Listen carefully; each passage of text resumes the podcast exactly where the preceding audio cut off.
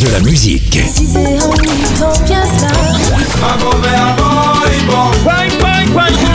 Et des infos. Elle chantera jusqu'à ses 99 ans. Double disque d'or pour son premier album solo. C'est VSM Radio. Bonjour, c'est Sylviane Mongis. Aujourd'hui, je vous propose un déhanché avec Juan Luis Guerra. Né en 57, Juan Luis Guerra, auteur, compositeur, interprète très populaire sur la scène musicale hispanophone. Originaire de la République dominicaine, il a commencé à s'intéresser à la musique dès son plus jeune âge.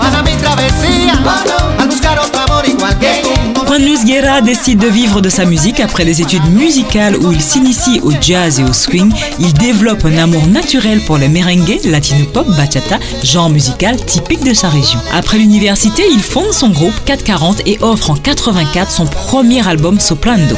Puis leur premier grand succès en 88 sera l'album Ocrala que Lueva Café. En 90 sort l'album très populaire Bachata Rosa, autre grand succès qu'il doit à une qualité musicale sans défaut.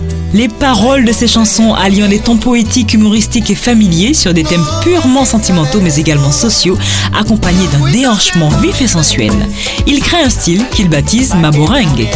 Après de nombreux albums, il sort le petit dernier en 2019, Littéral.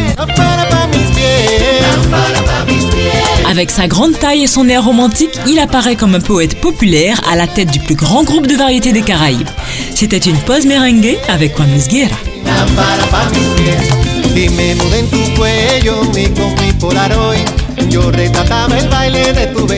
De la musique.